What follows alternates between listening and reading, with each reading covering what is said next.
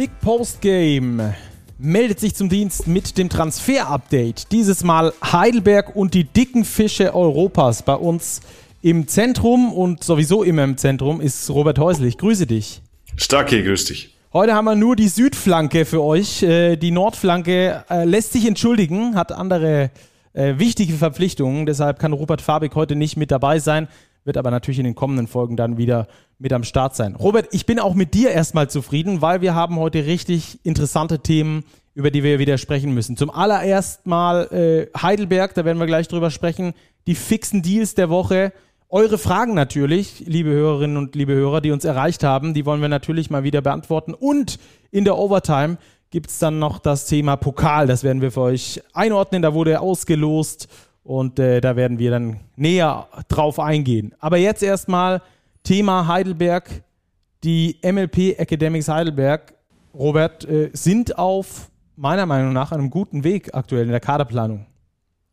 Das scheint so zu sein und sie haben auf jeden Fall den Transfer der Woche äh, gelandet, denn sie haben Paul Zipser zurückgeholt, der Heidelberger Junge, kehrt nach vielen Jahren in München, in der NBA, in Spanien nach Heidelberg zurück. Und das ist, glaube ich, schon für alle Beteiligten ein super spannender Transfer und allen voran natürlich für die Heidelberger an sich, die sich ein Gesicht der BBL äh, ins Team holen können.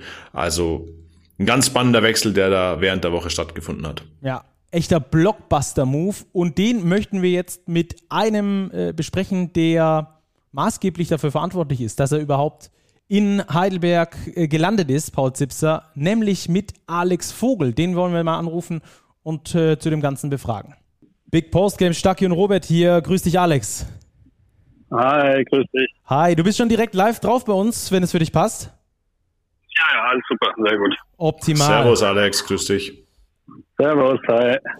Alex, euch ist der Move der Offseason gelungen. Ihr habt äh, die Heimkehr von Paul Zipser möglich gemacht. Äh, was erwartet ihr euch denn in Heidelberg von dem Blockbuster-Transfer, wie wir es genannt haben? Okay, ähm, also ich glaube, ganz, ganz wichtig ist einfach, dass man, dass man Paul viel Zeit gibt, ähm, dass man ihm viel Vertrauen gibt, dass man ihm ein Umfeld gibt, ähm, wo er sich sehr, sehr wohl fühlt.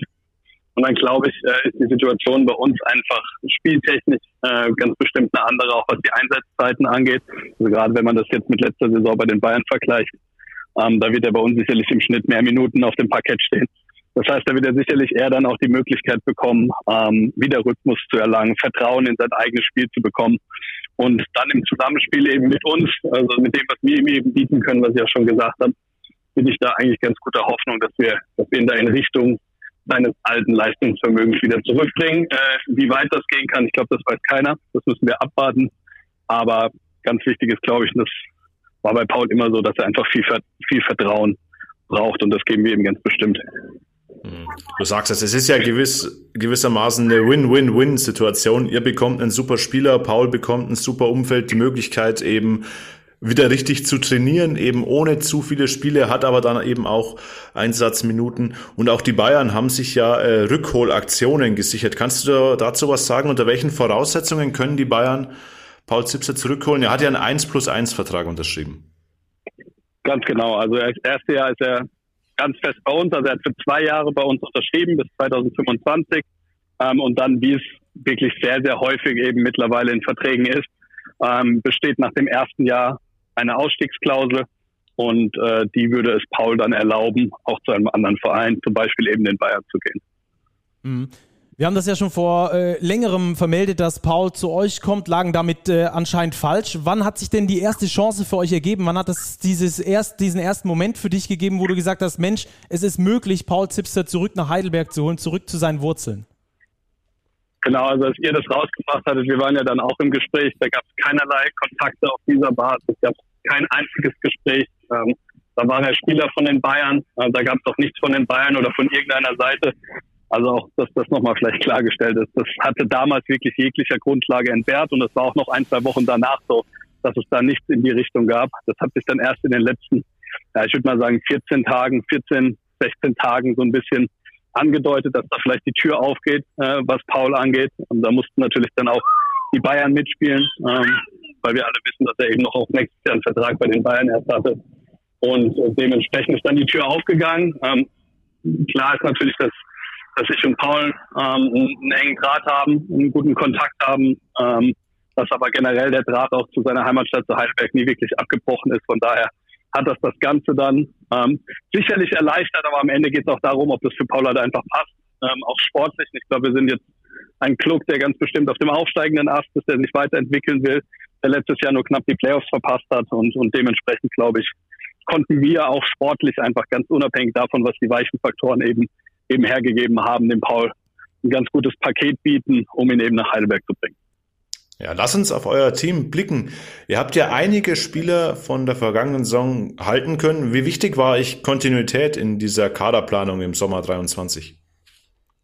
Boah, super wichtig. Also egal, wenn ich, wo ich darauf angesprochen wurde, Wort Kontinuität ist ganz bestimmt immer gefallen. Ähm, das hat uns im letzten Sommer ist uns so schwer gefallen, weil wir da natürlich einen Umbruch vollzogen haben, nicht nur was, was den Coachingwechsel hin zu Jonas Isalo angeht, sondern auch was den Kader angeht. Das ist uns dieses Jahr jetzt äh, deutlich leichter gefallen, da wirklich zu sagen, den und den und den und den wollen wir auf jeden Fall halten. Ähm, die Mannschaft hat wirklich begeisterten Basketball in den letzten zwei Monaten gespielt. Und dementsprechend war es uns ganz, ganz wichtig, äh, da zu sagen, okay, wir wollen entsprechende Spiele halten. Wir wollen gucken, dass wir einen Großteil des Kaders eben beisammenhalten. Das ist natürlich immer schwierig, weil wenn du gut rekrutierst, was uns letztes Jahr gelungen ist, dann ist das Opfer meistens dahingehend, dass du als finanziell immer noch schwächeres Team deine Spieler eben nicht halten kannst. Ähm, vor allem eben deine Importspieler, aber teilweise auch deine deutschen Spieler. Und ähm, deshalb wussten wir nicht, wie groß unsere Chancen sind. Wir können finanziell noch immer nicht mithalten äh, mit vielen anderen Teams, aber wir können eben irgendwie auf andere Art und Weise viel bieten. Äh, wir können sagen, dass sich die Mannschaft gesteigert hat. Wir haben mit Heidelberg eine unglaublich gute Stadt. Ähm, wir haben ein sehr gutes Umfeld, äh, wo sich die Spieler wohlfühlen. Ähm, wir haben da wirklich auch eine Einheit geformt von Spielern, die sich einfach super gut verstanden hat.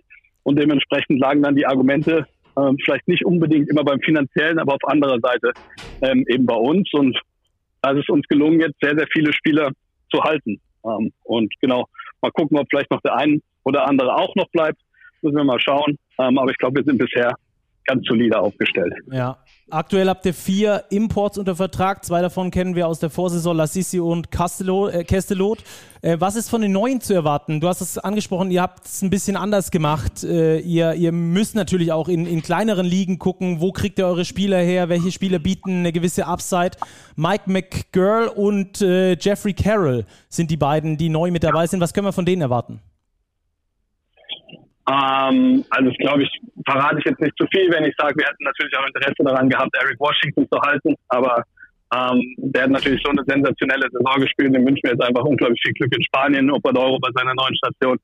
Ähm, dementsprechend mussten wir eben uns nach einem neuen Point Guard umschauen und ich glaube, mit Mike McGurl haben wir da jemanden gefunden, ähm, der, der das Ganze sehr, sehr gut ausschmücken kann, der ein bisschen ein anderer Spielertyp ist. Natürlich gibt es da Parallelen, auch das ist ein Spieler, der sehr, sehr gut in die Zone kommt, der sehr physisch ist, ähm, der einige Zentimeter größer als Eric ist, ähm, der einen soliden Wurf hat von draußen, der ein guter Passgeber ist, der so ein bisschen das Gesamtpaket mitbringt. Aber es gibt eine Sache, wo wir uns einfach noch deutlich mehr von ihm erhoffen, das ist die Verteidigung. Ähm, wir waren letztes Jahr in der Offensive in den letzten zwei, drei Monaten die drittbeste Mannschaft in der BBL, gleich mit dem zweiten. Ähm, das heißt, das war nicht das Problem, bei uns war die Defensive das Problem.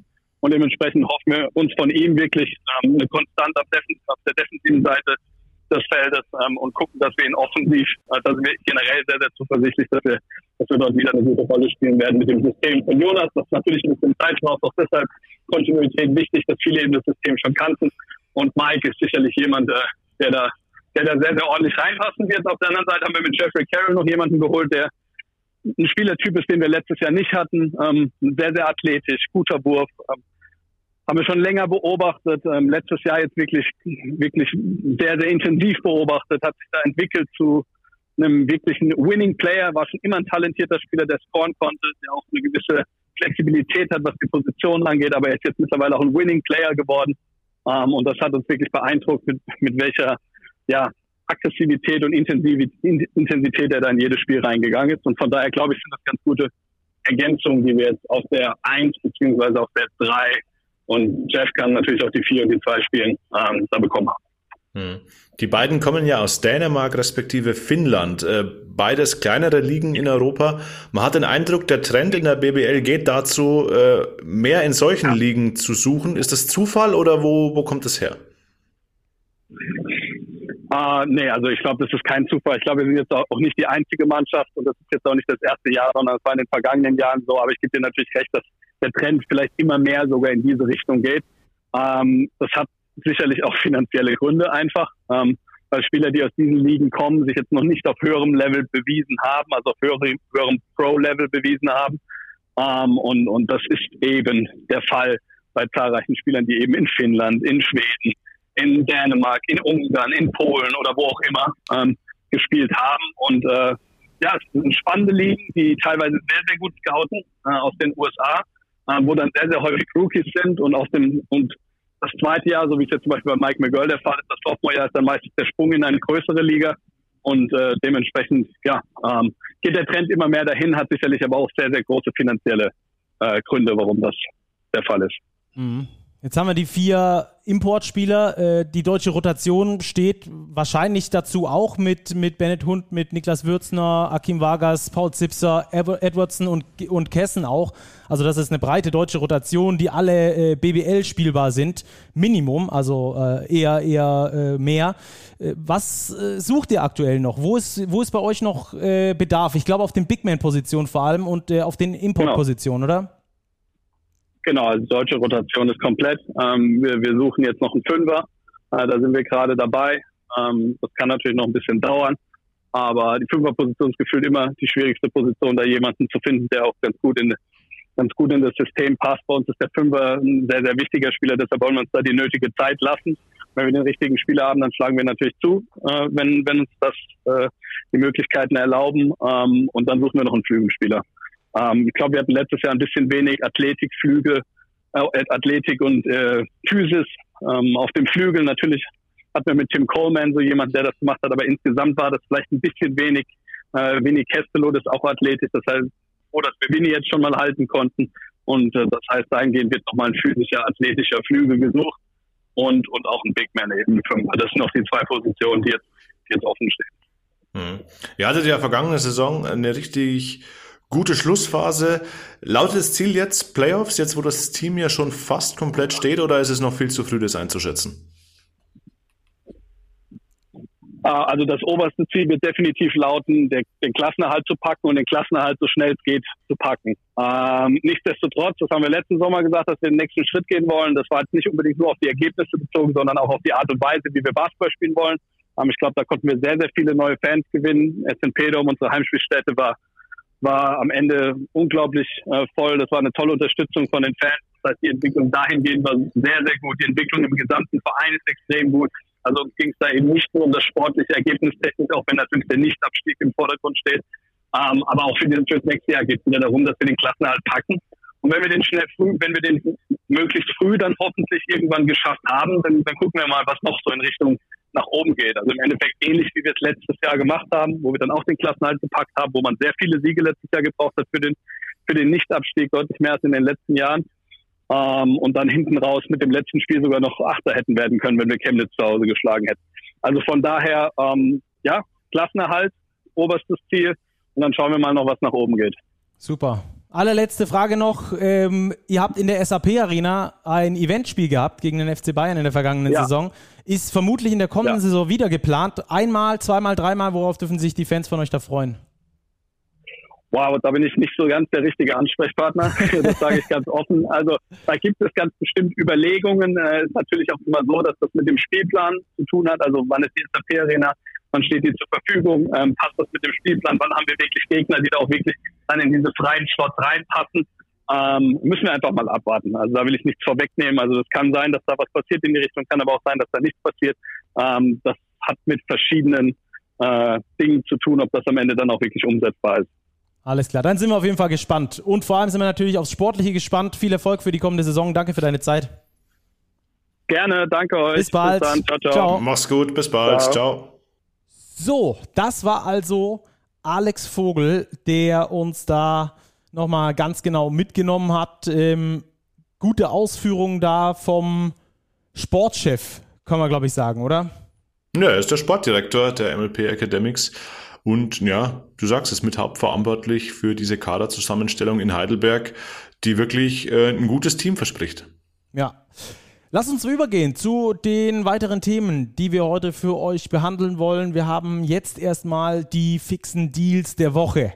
Und äh, da gab es einen weiteren Blockbuster-Wechsel und zwar raus aus der BBL. Ich sehe es mit einem, nee, mit zwei weinenden Augen, muss ich ganz ehrlich sagen. Luke Sigma wechselt von Alba Berlin zu Olympiakos Piraeus. Wow, ja, nachdem Luke Sigma ja in den letzten Wochen mit fast jedem Euroleague-Top-Team in Verbindung gebracht wurde, ist es jetzt Olympiakos geworden. Er tritt dort in riesige Fußstapfen, wenn man bedenkt, dass dort der Euroleague-MVP gespielt hat, Sascha Wisenkov, der sich ja Richtung NBA verabschiedet hat. Jetzt ist es Luke Sigma nach sechs Jahren Alba Berlin, ähm, kehrt er der Easy Credit BBL den Rücken bekommt in Piraeus natürlich nochmal ein hoch attraktives Angebot, sowohl sportlich, sowohl äh, vertraglich gesehen. Also das ist natürlich für die BBL ein Riesenverlust. Für Luke Sigma glaube ich aber auf seine letzten Tage der Karriere, letzte Tage will ich noch nicht sagen, aber im Herbst der Karriere befindlich, ähm, nochmal eine Riesenchance, auch in der Euroleague äh, bei einem sehr, sehr ambitionierten Team anzugreifen. Ja, äh, also jetzt mal Luke Sigma wirklich bei einem ambitionierten Team unterwegs, äh, was man jetzt unbedingt von Alba nicht sagen kann. In der Euroleague äh, eher zu den Teams gehört, die sich da in Richtung Keller orientieren mussten, leider in den letzten Jahren. Wir hoffen natürlich, dass sich das äh, ein bisschen verbessert. Jetzt ist natürlich die große Frage, erstmal, du hast gesagt, ein äh, starkes Angebot. Wir haben da auch ein paar Zahlen dazu, dass man das auch greifen kann. Ja, die Kollegen von Eurohoops haben das vermeldet. Ähm, soll es sich um einen 1 plus 1 Vertrag handeln für Luke Sigma mit einem Jahresgehalt von 750.000 Dollar. Also das ist schon ein extrem lukrativer Deal, äh, der ihm da nochmal entgegengewabert ist. Und ich glaube, da hat einfach das Gesamtpaket äh, gepasst für Luke Sigma, eben nochmal bei einem Playoff-Contender, vielleicht auch bei einem Titelanwärter wie Olympiakos, da nochmal eine große Rolle einzunehmen.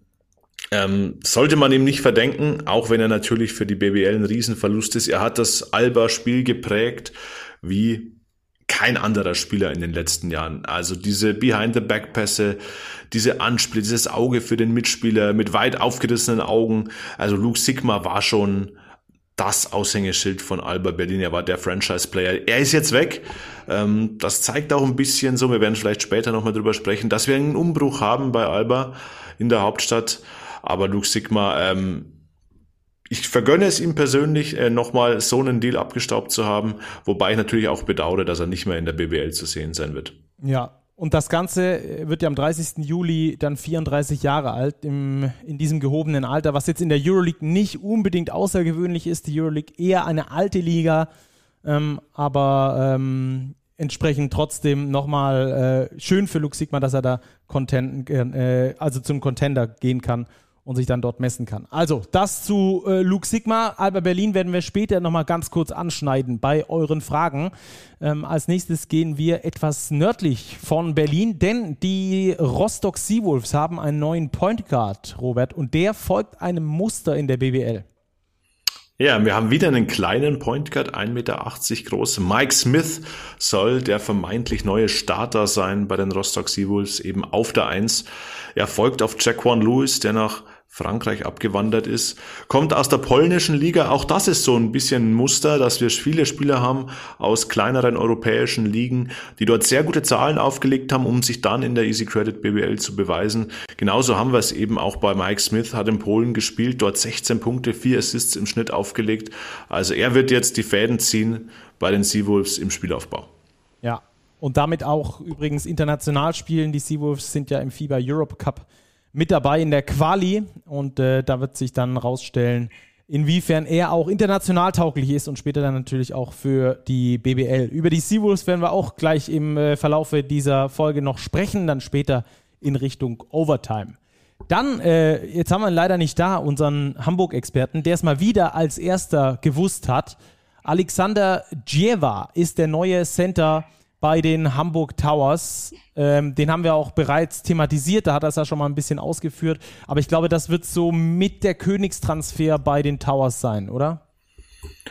Ja, davon kann man ausgehen. Er ist der neue Starting Center. Er ist Eurocup erfahren, kommt von Slask Wroclaw aus Polen auch, äh, wie Mike Smith bei den Rostockern eben auch.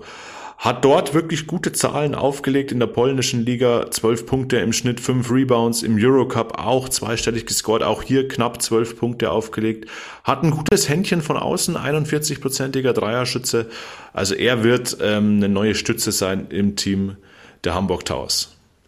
Es fällt diese Woche auf, dass noch nicht die ganz vielen, also die Quantität der Transfers noch nicht so hoch ist. Dafür aber die Qualität der Transfers in dieser Woche besonders hoch ist. Wir hatten es über Luke Sigma, wir hatten es aber auch über Paul Zipser, jetzt mit Alexander Jeva für die Hamburger, auch mit Mike Smith für die Rostocker, der ja der Point, Starting Point Guard sein soll. Wir haben noch einen für euch und das ist auch ein, aus meiner Sicht, echter Knaller bei den Oldenburgern. Brackett Chapman ist zurück in der BBL. Ja, kommt aus Japan von den Koshigaya Alphas, wo er auch wieder gute Zahlen aufgelegt hat. 15 Punkte, 7 Rebounds im Schnitt. Ein unfassbar vielseitiger Spieler. Wir kennen ihn aus Heidelberg, wir kennen ihn aus Würzburg, wo er ja sehr verletzungsgebeutelt war. Also ich glaube, hätte er diese Verletzungen nicht gehabt, weiß nicht, ob er dann noch in der Reichweite von Team, von einem Team wie Oldenburg wäre. Aber das ist alles konjunktiv eine richtig gute Verstärkung, äh, vor allem weil er ein Spielertyp ist, der unfassbar viel mitbringt. Er ist vielseitig, er kann werfen, er kann passen, er ist athletisch, er kann auch den Ball auf den Boden setzen und das zeichnet ihn aus. Und ich glaube, das ist eben eine ganz gute Ergänzung zu den anderen Big Men, zu Isundu und Akbakoko, die ja wirklich eher Brecher sind auf der 5 das ist eine gute Ergänzung für die EW Baskets, die auch wieder einen extrem spannenden Kader basteln. Weezy Russell haben sie ja gehalten, also jetzt Chapman dazu, Esundu unterm Korb. Also das ist eine spannende Mischung, die man da in Oldenburg zusammengestellt hat. Ja, wenn ihr mehr zu Oldenburg wissen wollt, dann guckt mal in den vergangenen Folgen. Da haben wir die Oldenburger für euch etwas näher beleuchtet.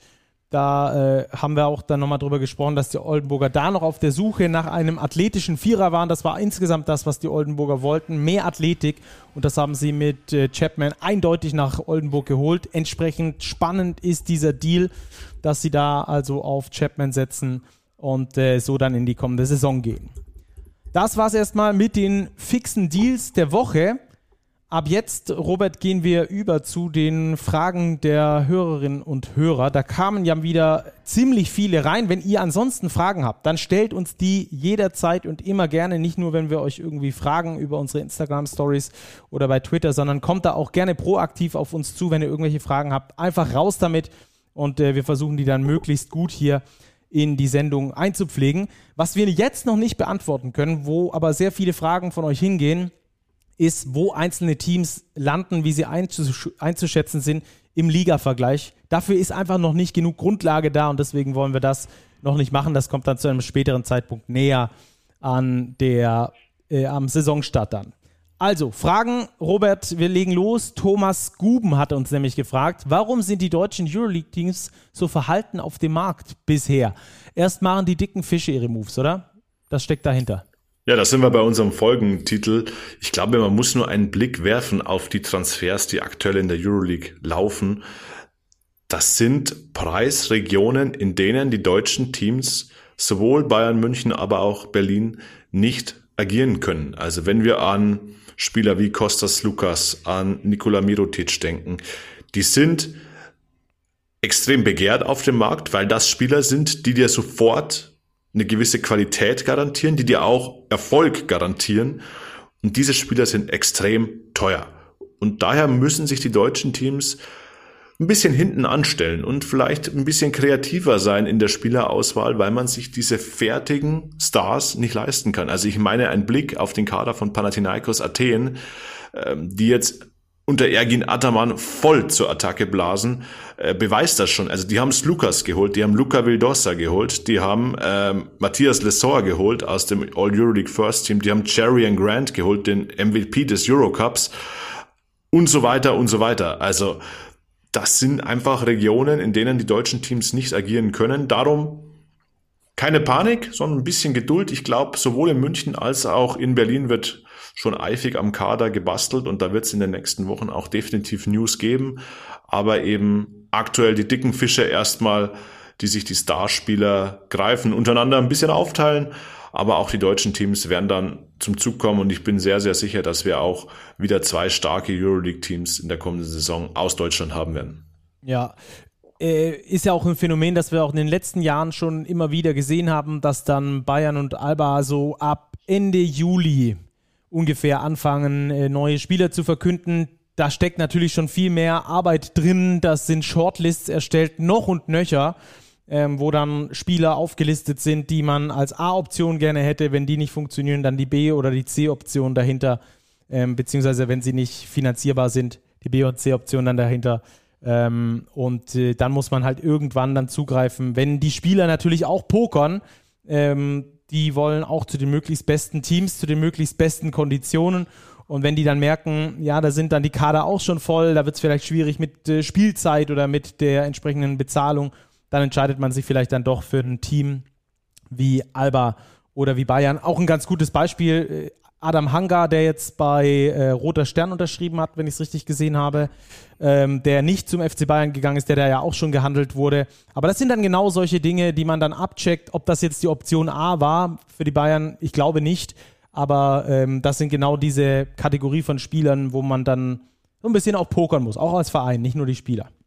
Richtig, war aber auch meines Wissens nach nichts dran, dass Adam Hanga zu den Bayern geht. War vielleicht natürlich der Link mit Pablo Lasso, Ex-Realspieler, da, aber da gab es meines Wissens keinen konkreten Austausch. Wunderbar. Dann hat uns Erik Habke auch nochmal was zur Euroleague gefragt, zu einem der beiden deutschen Teams. Robert, wie siehst du das? Will Alba das Team umbauen oder wollen die Spieler weg? Also geht die Intention dieses Umwälzen des Kaders vom Verein aus oder eher von den Spielern, die weg wollen? Das ist eine sehr gute Frage. Vermutlich von beiden Seiten ein bisschen. Ähm, ich habe das Gefühl, dass bei Alba Berlin ein Zyklus gewissermaßen zu Ende gegangen ist. Mit diesen drei Meisterschaften in Folge, die sie geholt haben, mit Luke Sigma in seiner Prime, den sie gehabt haben als Franchise-Spieler, der jetzt auch weg ist, war, glaube ich, klar, dass ein gewisser Umbruch kommen wird diesen Sommer, im Sommer 2023, dass er so groß ausfallen wird, dass wirklich viele Stützen wegbrechen, wie jetzt Sigma, wie Joel Sussmann, wie Tamir Blatt, wie auch Jalen Smith, wo jetzt ja auch vermeldet wurde, dass er ähm, von einer Ausstiegsoption Gebrauch macht und jetzt Free Agent ist. Das, glaube ich, war nicht so geplant. Aber man muss auch sehen, naja, wenn ein Spieler wie Jalen Smith, der sich jetzt in Berlin in der Euroleague etabliert hat, Ausstiegsoptionen im Vertrag hat und auch Interesse generiert von vielleicht noch besseren Teams, dass es zumindest passieren kann, dass ein Spieler diese Ausstiegsoption wahrnimmt, um sich dann eben bei einem noch besseren Team vielleicht eine Titelchance in der Euroleague zu sichern, eine Final Four Chance. Das glaube ich, kann man dem Spieler auch nicht verdenken. Bei den beiden Israelis ist es so, ja, die sind halt in ihrer Heimat bei Maccabi Tel Aviv, bei Hapoel Jerusalem extrem wertvoll. Die brauchen Israelis und israelische Spieler auf Euroleague-Niveau gibt's jetzt auch nicht wie Sand am Meer. Die beiden haben sich in Berlin auch in der Euroleague etabliert. Also ja, es gibt beide Seiten, aber es gibt auch den Faktor Kontinuität, Stucky bei Alba Berlin, denn in der Woche gab's auch News von der Sportdirektorposition bei Alba. So sieht's aus. Sima Ojeda hat nämlich verlängert bis 2028 wird also da weiterhin den sportlichen Weg, den übergeordneten sportlichen Weg bei Alba Berlin prägen. Das ist eine sehr gute Verpflichtung, auch sehr, sehr wichtig für die Kontinuität äh, bei Alba Berlin, eben in der Spielidee. Ähm, wie die sie sich dann in naher oder ferner Zukunft verändern wird, das müssen wir sehen. Das liegt natürlich auch an den Spielern. Ich denke mal, insgesamt wird sie eine recht ähnliche bleiben da. Äh, ist ja immer noch der gleiche Coach an der Seitenlinie und der gleiche Sportdirektor jetzt auch noch für die nächsten fünf Jahre. Aber Robert, lass mich noch ganz kurz zurückkommen äh, auf den Gedanken, ob die Spieler weg wollen oder ob Alba das Team umbauen wollt, will. Du hast gesagt, so ein bisschen von beidem. Das glaube ich auch, dass der Umbruch sowieso gekommen wäre, dass man da ein paar Spieler austauscht. Ich glaube, dass er so groß ist, hatte man nicht geplant. Liegt auch daran, dass man den Spielern eben auch sehr wenig, wie soll ich sagen, Perspektive bieten kann in Berlin. Denn es ist jetzt nicht bekannt, dass Alba in den nächsten ein, zwei Jahren das Budget verdoppelt, à la Monaco beispielsweise, dass man dann sagt, wir werden plötzlich ein sicheres Playoff-Team, wenn ihr bei uns bleibt ein, zwei Jahre. Dann entwickeln wir uns dorthin. Aber auch finanziell kann man den Spielern da nicht wirklich äh, sehr viel mehr bieten, als sie dann sowieso schon verdienen bei den Albatrossen. Entsprechend ist es da, glaube ich, auch so ein Ding der Perspektive, was auch Alba selbst weiß, dass sie in Anführungsstrichen Ausbildungsverein sind für die Großen in der Liga. Und das bringt dann nun mal mit sich, dass sie die besten Spieler regelmäßig verlieren und entsprechend dann auch ähm, eher im unteren Mittelfeld zu Hause sind als im oberen. Wobei ich mir vorstellen könnte, so eine Mini-Perspektive, das wurden wir auch neulich erst gefragt, äh, wie das in der BBL aussieht mit den Play-ins. So eine Mini-Perspektive könnten die Play-ins zumindest bieten, dass man sagt, das ist unsere Chance, das ist unsere Idee, unter die Top 10 zumindest zu kommen, um dann vielleicht noch zumindest dieses Play-in spielen zu können, oder? Das könnte so eine Perspektive sein, die man den Spielern auch geben kann. Ja, das muss das Ziel sein, wenn du an der Euroleague teilnimmst. Das haben wir auch die letzten Monate immer wieder wiederholt. Nee, es gibt keinen sportlichen Abstieg. Wieso spielst du Euroleague? Natürlich willst du in die Playoffs. Jetzt hat man das Feld erweitert von acht Teams auf zehn Teams, die in die Postseason gehen mit diesem Play-In-Format. Ähm, das muss das Ziel von Alba Berlin sein, das muss das Ziel der Bayern sein, das muss das Ziel eines jeden Euroleague-Teams sein, sich mindestens unter diesen ersten zehn zu etablieren. Ja, wie es dann bei Alba auf dem Transfermarkt weitergeht, das werden wir natürlich genauestens beobachten, wenn dann da auch die ersten Zugänge dazukommen und wenn wir vor allem auch wissen, was mit den anderen ausgelaufenen Verträgen passiert. Sind ja noch ein paar. Ähm, dann haben wir Felix und Stetten, die jeweils gefragt haben, was macht eigentlich Andrea Trinchieri? Gute Frage. Robert weiß es bestimmt, oder? Ja, aktuell, weil der zumindest in Italien, wie man hört.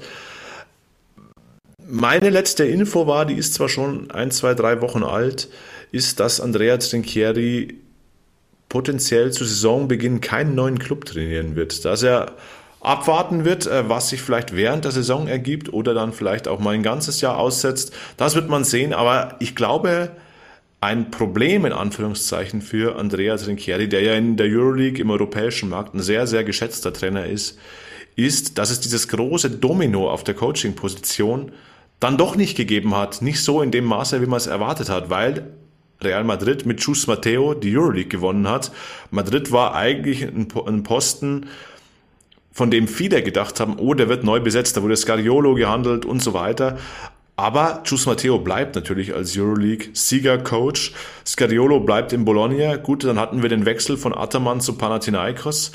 Ähm, Anadolu Efes hat sich mit Erdem Can einen türkischen Trainer geholt, der von einem ambitionierten Eurocup-Team kam und jetzt aktuell sieht es so aus, als wären alle Euroleague-Spots eben besetzt und Andrea Trinchieri zu Saisonbeginn zumindest kein Euroleague-Team trainieren wird. Dann fragt Crunchtime ebenfalls zu München, bleibt Cassius Winston in München? Tendenziell würde ich das mit Nein beantworten. Sein Vertrag ist ausgelaufen und so die Lage an der Gerüchtefront, vielleicht kommen wir da auch gleich jetzt noch darauf, deutet eher darauf hin, dass Cassius Winston nicht beim FC Bayern bleiben wird. Ja, die, da machen wir doch direkt weiter mit der Gerüchtefront bei den Bayern.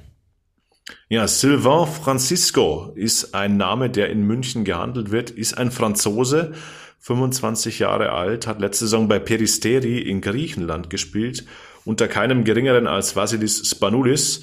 Davor stand er mit Manresa im Champions League Finale. Ist jetzt noch ein Spieler, der, glaube ich, ganz gut ins Anforderungsprofil der Bayern passt, weil er sehr, sehr viel Potenzial mitbringt, aber eben noch nicht sich in der Euroleague bewiesen hat. Also der könnte zu den Bayern kommen. Wie man hört, sind mehrere Teams aus der Euroleague auch interessiert. Unter anderem die Bayern. Aber da ist noch nichts final entschieden. Aber die Bayern haben ihr Interesse zumindest hinterlegt für Sylvain Francisco.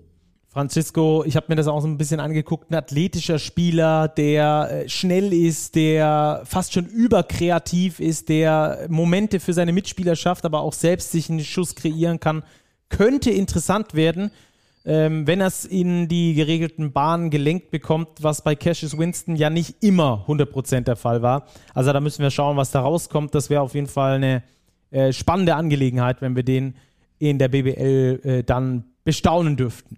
Mhm. Sehen wir ja vielleicht auch im Sommer schon bei der Weltmeisterschaft, genau. denn er ist im Zwölferkader der französischen Nationalmannschaft. Also er wird bei der Weltmeisterschaft spielen. Auch das, glaube ich, ist schon mal ein Qualitätsmerkmal.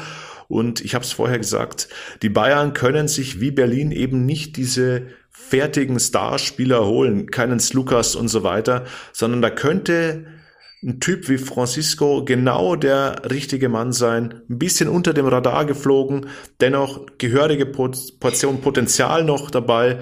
Also werden wir im Auge behalten, ob sich da in den kommenden Wochen das konkretisiert. Ja, und dann haben wir noch Ole Keuter und Jonas, die jeweils gefragt haben, wie ist der Stand bei Sengfelder und Bonn? Ja, unverändert. Unser Kollege Rupert hat es ja vermeldet. Der Wechsel zu den Telekom Baskets soll fix sein. Wann er dann vermeldet wird, werden wir sehen.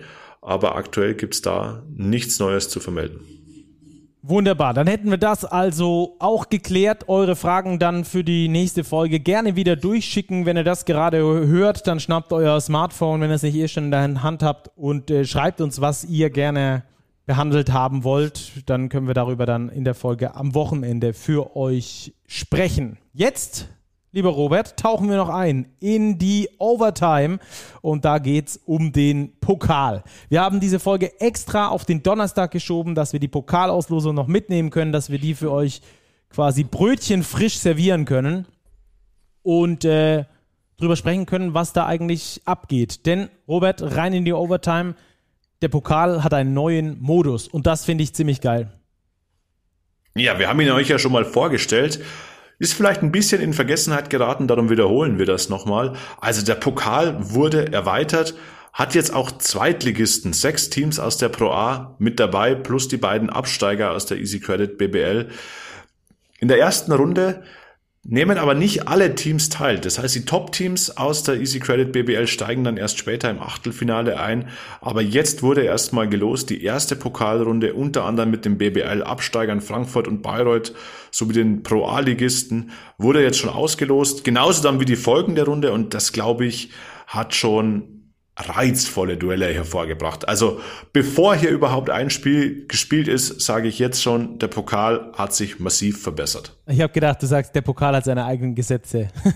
die hat er sowieso. ähm, wir werden nachher vielleicht noch einen Hot Take machen, wenn wir auf die äh, Partien gucken, ob es vielleicht eine Überraschung geben wird. Ja. Äh, kurz zur Auslosung noch, das ist auch interessant. In der ersten Runde haben die sechs Pro-A-Ligisten plus eben die beiden Absteiger aus der BBL jeweils Heimrecht gehabt. Und äh, die wurden dann äh, den restlichen verbliebenen acht Bundesligisten äh, zugelost. Die Bundesligisten, die nicht in die Playoffs gekommen sind, quasi, äh, spielen dann jeweils auswärts in der ersten Runde. Und ich glaube, wir haben, Robert, alles so ein bisschen dabei. Wir haben ein Derby dabei. Wir haben äh, Möglichkeiten auf Überraschungen mit dabei. Wir haben eigentlich alles, was so ein Pokal auszeichnet. Lass uns mal durchsurfen durch diese erste Pokalrunde. Gießen-Kreilsheim, super Duell, oder? Ja, super Duell. Die Gießen 46ers, ähm, Traditionsstandort, Kreilsheim mittlerweile in der BBL etabliert. Äh, spannendes Duell, natürlich die Hakro Merlins favorisiert, aber ich denke für ein Pokalduell ähm, stimmungsmäßig in Gießen die besten Voraussetzungen. Dann haben wir gleich mal ein Duell, das äh, extrem spannend werden könnte, weil wenn wir jetzt aus dem jetzigen oder aus unserer grundsätzlichen Denke rausgehen, sagen die Frankfurter sind abgestiegen, die werden wahrscheinlich eins der Top-Teams in der Pro A werden. Der MBC traditionell eher weiter unten anzusiedeln in der BBL. Da wäre schon die Möglichkeit auf die erste Überraschung. Frankfurt gegen den MBC, vor allem weil die Frankfurter daheim spielen.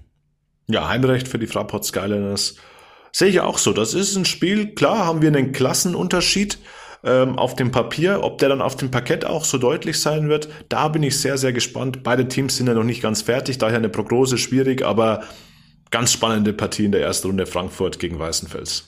Ja, auch spannend. Tübingen gegen Braunschweig. Auch das könnte ein Duell sein, was sich möglicherweise, einfach mal in die Glaskugel geguckt, eher im unteren Bereich der BBL abspielt. Da hätten wir also dann zwei Teams, die äh, dorthin tendieren.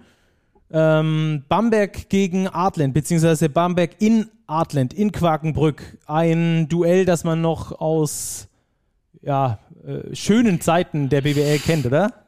Ja, die aktuellen Zeiten der BBL sind, sind auch, auch, schön. schön. Ja, ja. Aber für diese beiden Teams, das sind natürlich auch zwei, zwei Standorte, die auf eine erfolgreiche Vergangenheit zurückblicken. Jetzt kommt noch dazu, die Adland Dragons haben mit Brandon Thomas einen absoluten Routinier zurückgeholt, der seine Hochphase in Quakenbrück erlebt hat.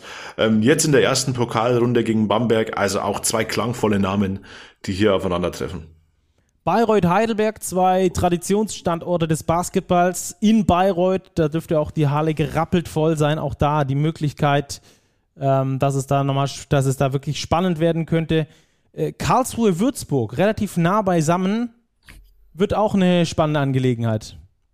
Ja, die Würzburger sind ja aktuell schon relativ weit fortgeschritten in ihren Kaderplanungen. Würde ich sagen, sind deutlicher Favorit äh, in Karlsruhe. Also hier sehe ich eher keine Überraschung, aber lass mich natürlich gerne eines Besseren belehren. Ja. Fechter Rostock, das ist das Nordderby. Da wird sich so ein bisschen um die Nummer 2, Schrägstrich Nummer 3 im Norden duelliert.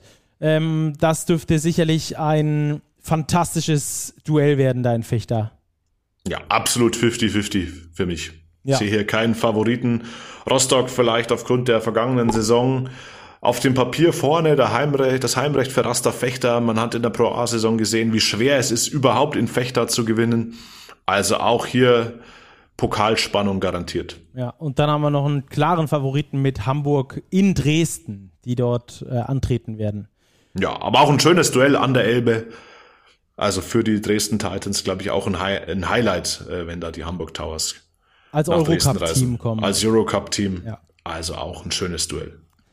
Dann äh, wurden auch schon die Achtelfinals ausgelost äh, mit den äh, möglichen Siegern dann entsprechend, die gegeneinander gespielt äh, haben, dann schon in Runde 1. Heißt also, es wurde wieder frei ausgelost. Jeder konnte quasi oder kann auf jeden treffen kein Heimrecht mehr für irgendwen. Und das hat dann gleich mal dazu geführt, dass München auf Oldenburg trifft im Pokal-Achtelfinale. Das ist eines der ganz großen Kracherspiele in diesem Pokal. Ja, das ist vielleicht das Achtelfinale schlechthin. Aber auch Ludwigsburg gegen Bonn.